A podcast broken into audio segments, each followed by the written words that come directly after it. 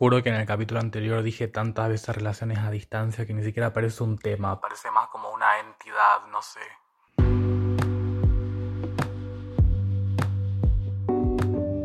Hoy me voy a conectar con Zaira, quien es una amiga que últimamente estuvimos hablando mucho de lo que es el autoestima y creo que podría dar como un buen, una buena idea global de cómo lo vivió ella y qué le puede aconsejar a los demás. Así que, hola Zaira. Hola Miguel. ¿Decís que tenés una idea sobre la autoestima? Sí, más o menos. O sea, por experiencia propia, tengo una idea. Y el autoestima yo lo definiría como lo que ve uno mismo en sí, adentro suyo, y aceptarlo. No tener ningún conflicto con uno mismo. Amarse como uno es. Sí, será es posta, porque lo, lo acabo de googlear y sí que es posta. ¿Vos desde, que, desde qué edad te acordás como tener una imagen positiva o negativa tuya? Y yo recién tomé conciencia de el autoestima que yo tenía ya de bastante grande. A los 19 años recién. Me costó un montón, pero desde chiquita también tenía un montón de cosas en la cabeza. Y no podía reconocer que tenía una autoestima tan bajo. Y a los 19 fue como decir, pasando. Y aceptarlo y buscar resolverlo. Sí, además parece que el simple hecho de reconocer la autoestima, tanto bueno como malo, te hace más como persona. Sí, justo eso. Yo creo que uno mismo a veces también destruye su propia autoestima. Y creo que una parte complicada de ser joven es aceptar que tiene uno la autoestima muy bajo a veces. A mí me pasó. No, sí, yo te quería preguntar cómo sentís que influencia quizás el autoestima de los amigos en uno mismo. Y el autoestima afecta en todo círculo social, creo yo. Que a veces un bajo autoestima nos puede llevar a juntarnos con personas que hacen que nuestra autoestima disminuya aún mucho más. Porque pensamos que son amigos reales, pero en realidad nos hacen peor. O sea, yo tuve la suerte, la bendición, llamarlo como quieras, de tener amigos que nunca fueron así conmigo, pero vi muchos casos de gente que a veces el autoestima los llevó a meterse con personas tóxicas. Y bueno, eso destruye también un montón. Es verdad, porque cuando uno tiene una autoestima bajo, por ahí cree que se merece lo peor y busca ese tipo de personas que eh, le ayuden como a destruirse inclusive. Sí, encima es como que hay cierto tipo de personas que son malas personas en sí, que buscan a gente que saben que tienen baja autoestima para subirse el de ellos. Y las personas con baja autoestima usualmente también son las más vulnerables a ser sus supuestos amigos, porque los alimentan, pero se destruyen ellos. Pero a cambio tienen una recompensa, por así decirlo, que ellos creen que es amistad, pero no lo es. ¿Cómo sentís que influencian los padres en el autoestima? Y los padres, el autoestima es algo que se forma desde muy chiquito también. Y los padres son los primeros que están ahí para ayudarnos a construir uno. Y a veces los padres dicen cosas que no son intencionales, pero uno no sabe cómo tomárselas o cosas así y los rompen de a poquito. A veces ellos piensan que son solo bromas, pero no duelen. Me pasó y le pasó a mucha gente y es difícil. Pero hay cosas que nosotros no podemos cambiar en las otras personas, que ellos se las toman como broma. Y a pesar de que nos hace mucho daño a nosotros, es complicado el hecho de decir, che, cambia por mí.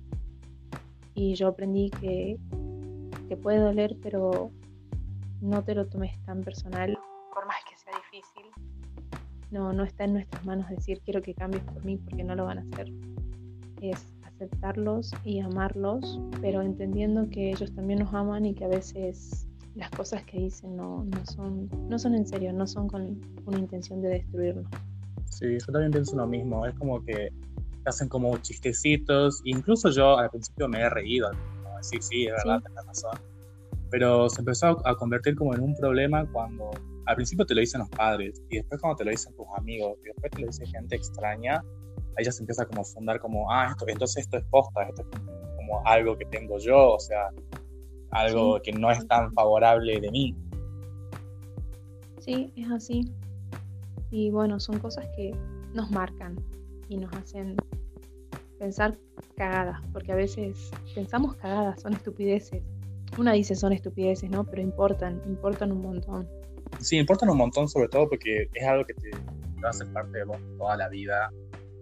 Y ahí también entra el cómo resolverlo. En tu caso, en el sistema que estamos hablando de la autoestima baja, ¿cómo pudiste vos, eh, o cómo haces vos cuando tenés un mal día? Y... y sinceramente, esto de construir una autoestima no alto, así llegar al narcisismo, pero un buen autoestima. A mí todavía, va, yo creo que todavía estoy en un proceso, me está costando un poco, pero eh, a mí primeramente me ayudó reconocerlo, me concentré en mí misma, en buscar actividades que, que me ayuden, salir de mi zona de confort también, porque a veces uno se queda en su zona de confort y es decir, yo solo sirvo para esto y para todo lo otro soy una inútil. A veces eso es lo que nos impide construir nuestra autoestima. Y así empecé. Empecé saliendo de mi zona de confort, buscando actividades completamente diferentes a las que solía hacer. O sea, me fui de un extremo a otro prácticamente. Y, ahí me empecé a liberar. Empecé a ver, a verme a mí misma y a decir, yo puedo más. A pesar de que antes pensaba que no daba más, que no, podía, que no podía salir de ahí, uno siempre puede más. Solo tiene que tener mucho valor, mucho valor para salir de ese lugar. Es fácil decirlo, pero créeme que es tan complicado hacerlo. Sí, es muy complicado. Yo pienso igual que vos, hay que salir de la zona de confort porque cuando uno lo hace, uno ya de por sí está rompiendo una barrera y uno quizás muchas veces pasa, no es tan malo en la actividad está haciendo. O sea, por ejemplo, a mí me pasó con el tema del gimnasio, yo decía, qué horror ir ahí, no sé hacer nada, qué vergüenza, todos me van a mirar. Y cuando lo fui, no solo nada que ver, sino de que eh, me sentía mucho mejor conmigo mismo por hacer algo que antes tenía miedo. O sea, el hecho de ir simplemente me ayudó un montón.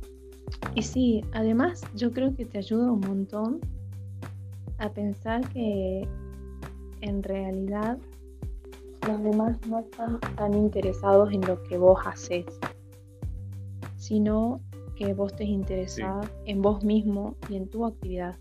Y que al contrario de lo que uno piensa, de que no todos me miran, de que no todos me ven mal, hay mucha gente que busca ayudarte que busca ayudarte a mejorar. Por ejemplo, no te voy a negar que hay gente mala, pero también hay gente muy buena que te dice, a ver, che, te ayudo en este ejercicio, mira, te explico cómo se hace, no, me encanta lo que estás haciendo, no, para hacer la primera vez te sale muy bien.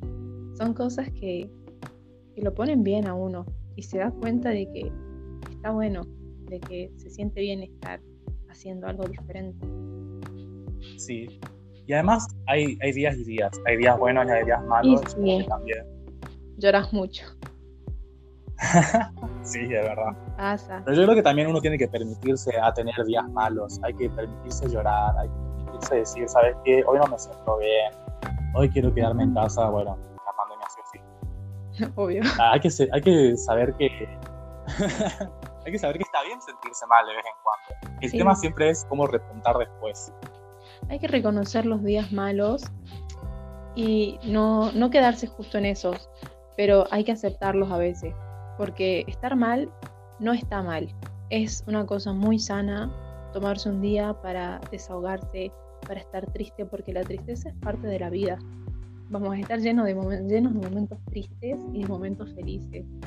Y hay que aceptarlos a todos porque nos construyen.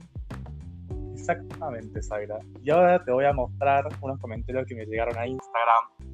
Mi Instagram es Miguel Cabezas H, o pueden seguir al Instagram de la página que es las Cabezas P. Y eh, vos me vas a decir qué pensás de ellos y vamos a comentarlos un poco, ¿dale? Dale. Eh, voy a cambiarle los nombres a las personas. En el capítulo anterior solo puse las iniciales, ahora decidí cambiarles el nombre comencemos con lo que me puso Natalia, que dice, desde chica acomplejada por cómo me veía, hasta el momento sigo siendo muy insegura de mí. Y eso es un poco lo que hablábamos, que desde chica uno guarda estos complejos, ¿no? Sí, sí, son cosas que uno acumula y son complicadas de arreglar a veces, pero son parte de lo que somos. Y la verdad creo que es la típica que te dicen todos, que sos muy hermosa, así como sos. Es, es lo que te dicen todos y a veces cuesta tanto aceptarlo porque es complicado. Pero a mí, una experiencia personal que a mí me ayudó mucho también, eh, es un ejercicio que me costó. La verdad me la haría llorar varias veces. El que te paras frente al espejo, si quieres desnuda, en ropa interior, como quieras, en las que te veas por completo. Y es empezar a decirte cosas lindas. Por más que no te gusten al principio, es decírtelas a vos misma para que vos aceptes lo que te decís, no lo que los demás te dicen. Es un ejercicio un poco complicado. Te lleva, a veces te decís cosas feas, te lleva a comunicarte con vos misma en cierto aspecto, a decir, a decir cosas para vos es medio difícil porque, porque sí, a veces es difícil mirarse a uno mismo y aceptarlo. Sí, sí, hay que probarlo. El ejercicio de mirarte al espejo y decirte cosas lindas es difícil porque uno siempre está diciéndose las cosas que no tiene y no aprecia lo que sí tiene. A veces uno no lo quiere ver, pero ahí están. Y son cosas hermosas, son cosas que nos hacen nosotros. Y creo que no hay nada más lindo que descubrirnos a nosotros mismos y saber que como nosotros no hay nadie más. Tipo nosotros es una palabra, o sea, yo es algo tan único que no hay en otra parte. Así como yo con, las cicatrices que tengo, con los vellos que me salen, con la nariz, con los ojos que tengo, con la voz que tengo, la personalidad, no hay otra como yo. Y si te lo pones a pensar así, es posta. Somos tan únicos en el mundo ¿Quién se puede comparar con nosotros? Somos nosotros. Sí, es verdad. Y nosotros somos nuestro peor enemigo porque acá hay un comentario que me dejó un chico que le vamos a poner de las iniciales NA y me puso, desde los 13 te consume tu luz, tu brillo. Si la gente no te torna invisible, tu enemigo interno lo hace. Es como muy fuerte porque es posta. Sí, es lo que hablábamos, que uno mismo se destruye. Uno mismo es nuestro propio enemigo. A veces queremos ver un enemigo en los demás sin reconocer que nosotros somos los que estamos ahí atacándonos. Sí, sí. A mí me quiero hacer hincapié en la edad, porque a los 13 fue también la edad que yo también se a sentir inseguro. Si bien desde chiquito tenía como problemas, eh, a los 13 cuando uno realmente se siente como una línea de fuego, porque ahí es cuando el cuerpo cambia realmente y decís, yo no tengo eso, es, eso no es como, como yo, yo no soy así. Sí. Y la adolescencia es complicada. Porque como dice la palabra, adolescencia duele mucho. Y además... Sí, la adolescencia es un bajón. Sí. Uno se ríe ahora porque yo veo en mi tiempo de adolescente, era muy graciosa, pero también tenía muchos, muchos complejos y todo eso. Y fue difícil. Pero es como que ahí me sentía mal, pero no aceptaba que tenía la autoestima bajo, me lo negaba. O sea, me lo negué a muerte, tipo, no, yo estoy bien, no, yo estoy bien. Y a veces encerrarse en que uno está bien te lleva a cosas peores. Así que si no estás bien, hablando con un amigo, con alguien de confianza, o llama a alguien porque tenés que aceptarlo y buscar ayuda. Ay, Zaira, qué profunda las cosas que decís. Sí, a veces me pongo así. ¿eh? Bueno, el siguiente comentario es de Noemí. Lo que dice Noemí dice, desde que me señalaron mis defectos, nunca más me los saqué de mi cabeza.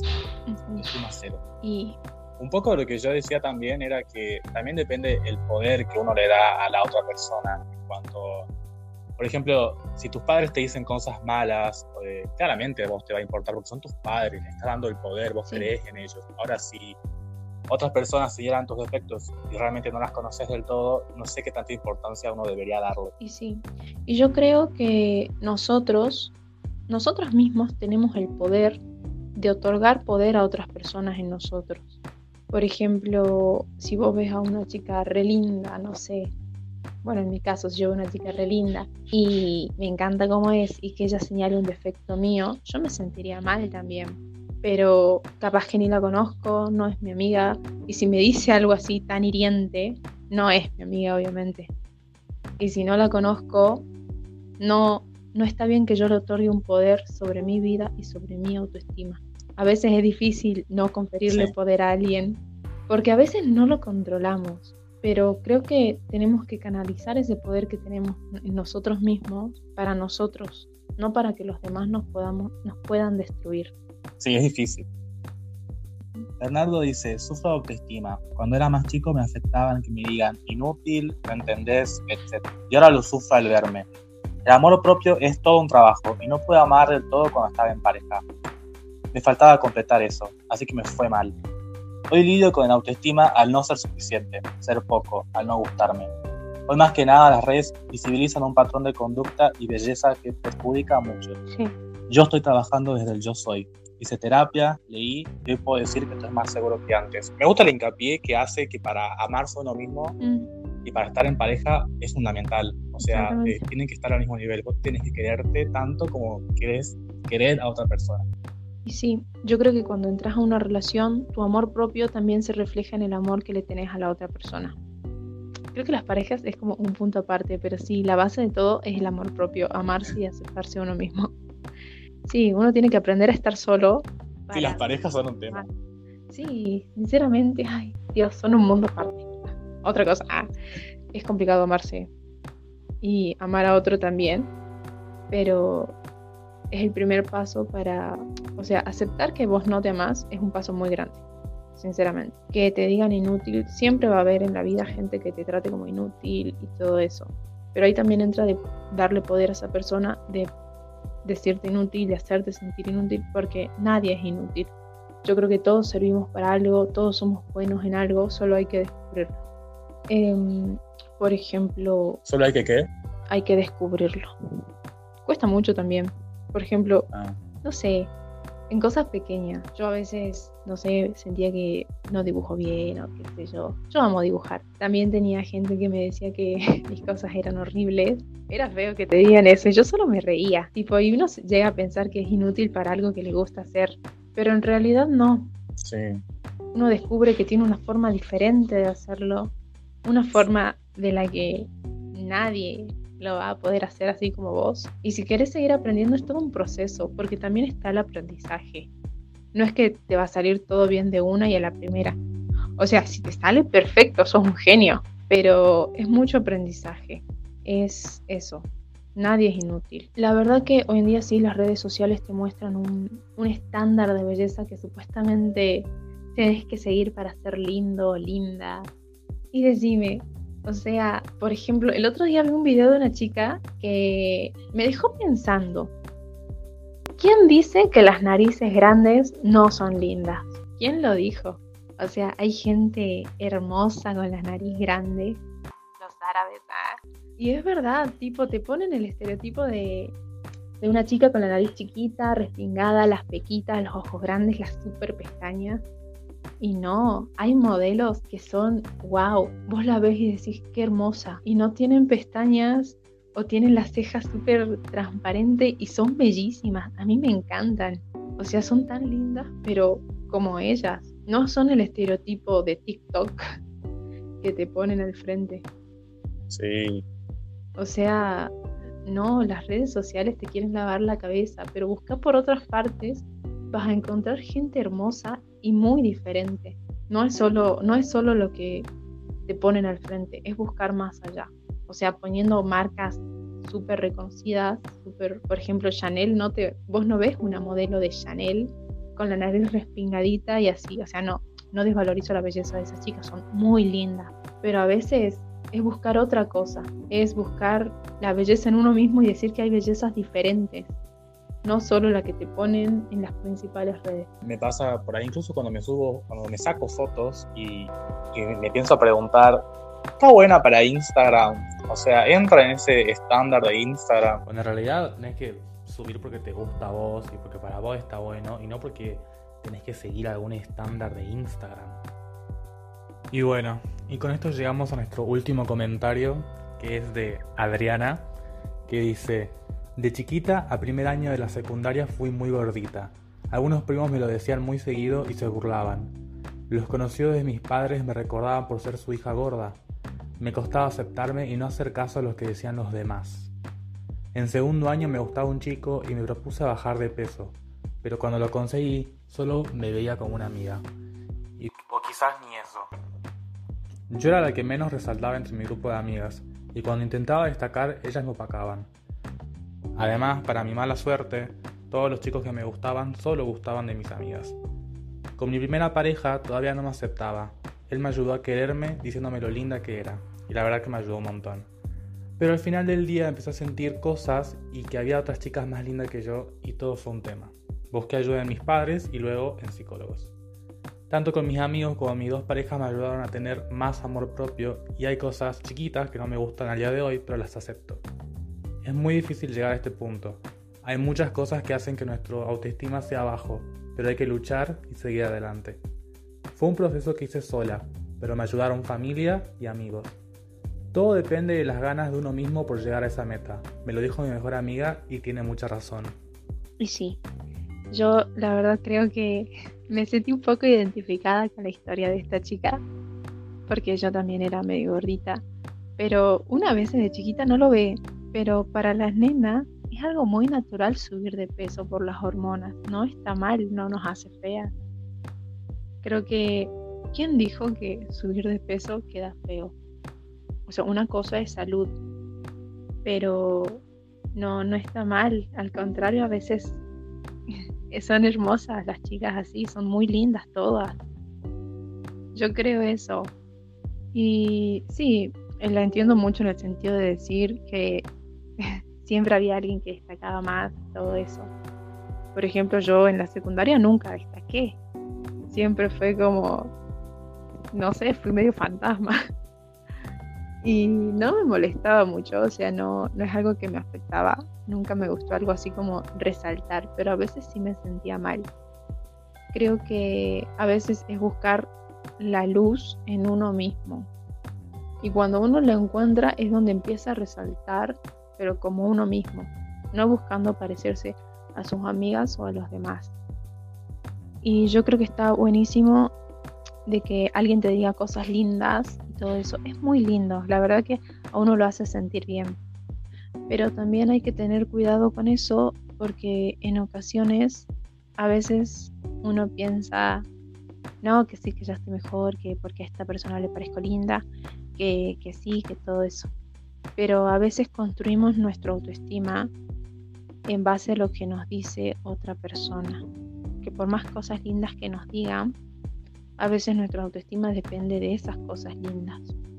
Y cuando esa relación se corta, duele mucho y nuestra autoestima se rompe con eso. Creo que es un tema con el que hay que posta tener mucho cuidado y no dejarse llevar por cosas así. O sea, el autoestima no es solo decir, hacer que las personas nos digan cosas lindas, es decirnos cosas lindas. Por eso recalco que el ejercicio del espejo es muy bueno. A mí me ayudó, eh, me ayudó bastante. Pero es eso, no construir nuestra autoestima en base a lo que los demás digan, cosas feas o cosas lindas, porque a veces eso nos puede confundir y a veces nos hace peor. Comparto lo que digo que decís que es muy peligroso basar tu autoestima en lo que digan los demás. Igual yo tomo lo que dice ella, que ella de las dos relaciones que tuvo eh, lo bueno que saca es que ellos la, ayudaron a quererse y a aceptarse y a verse de otra manera. Creo que es un lindo paso. Siempre hay que rescatar lo bueno. O sea, a veces cuesta rescatar lo bueno, ¿no? Pero siempre hay que centrarse en, en las relaciones, ya sea con amigos, con pareja, siempre hay que centrarse en rescatar lo bueno que nos hizo sentir. Los buenos momentos también que, que son un tesoro tremendo en nuestra memoria nos transportan a veces los buenos momentos, ¿no? Sí, sobre todo ahora que estamos encerrados, es lo único que nos queda. Posta mal. Y sí, o sea, es complicado a veces echarle ganas, pero la ayuda de amigos, incluso la psicóloga también es muy buena. No, no hay que, no hay que decir yo puedo sola, porque a veces uno no puede. Y encerrarse en eso también nos tira para abajo. Es bueno buscar ayuda en amigos y encontrar esos amigos que posta te ayuden es un tesoro muy bueno, muy, muy lindo en la vida.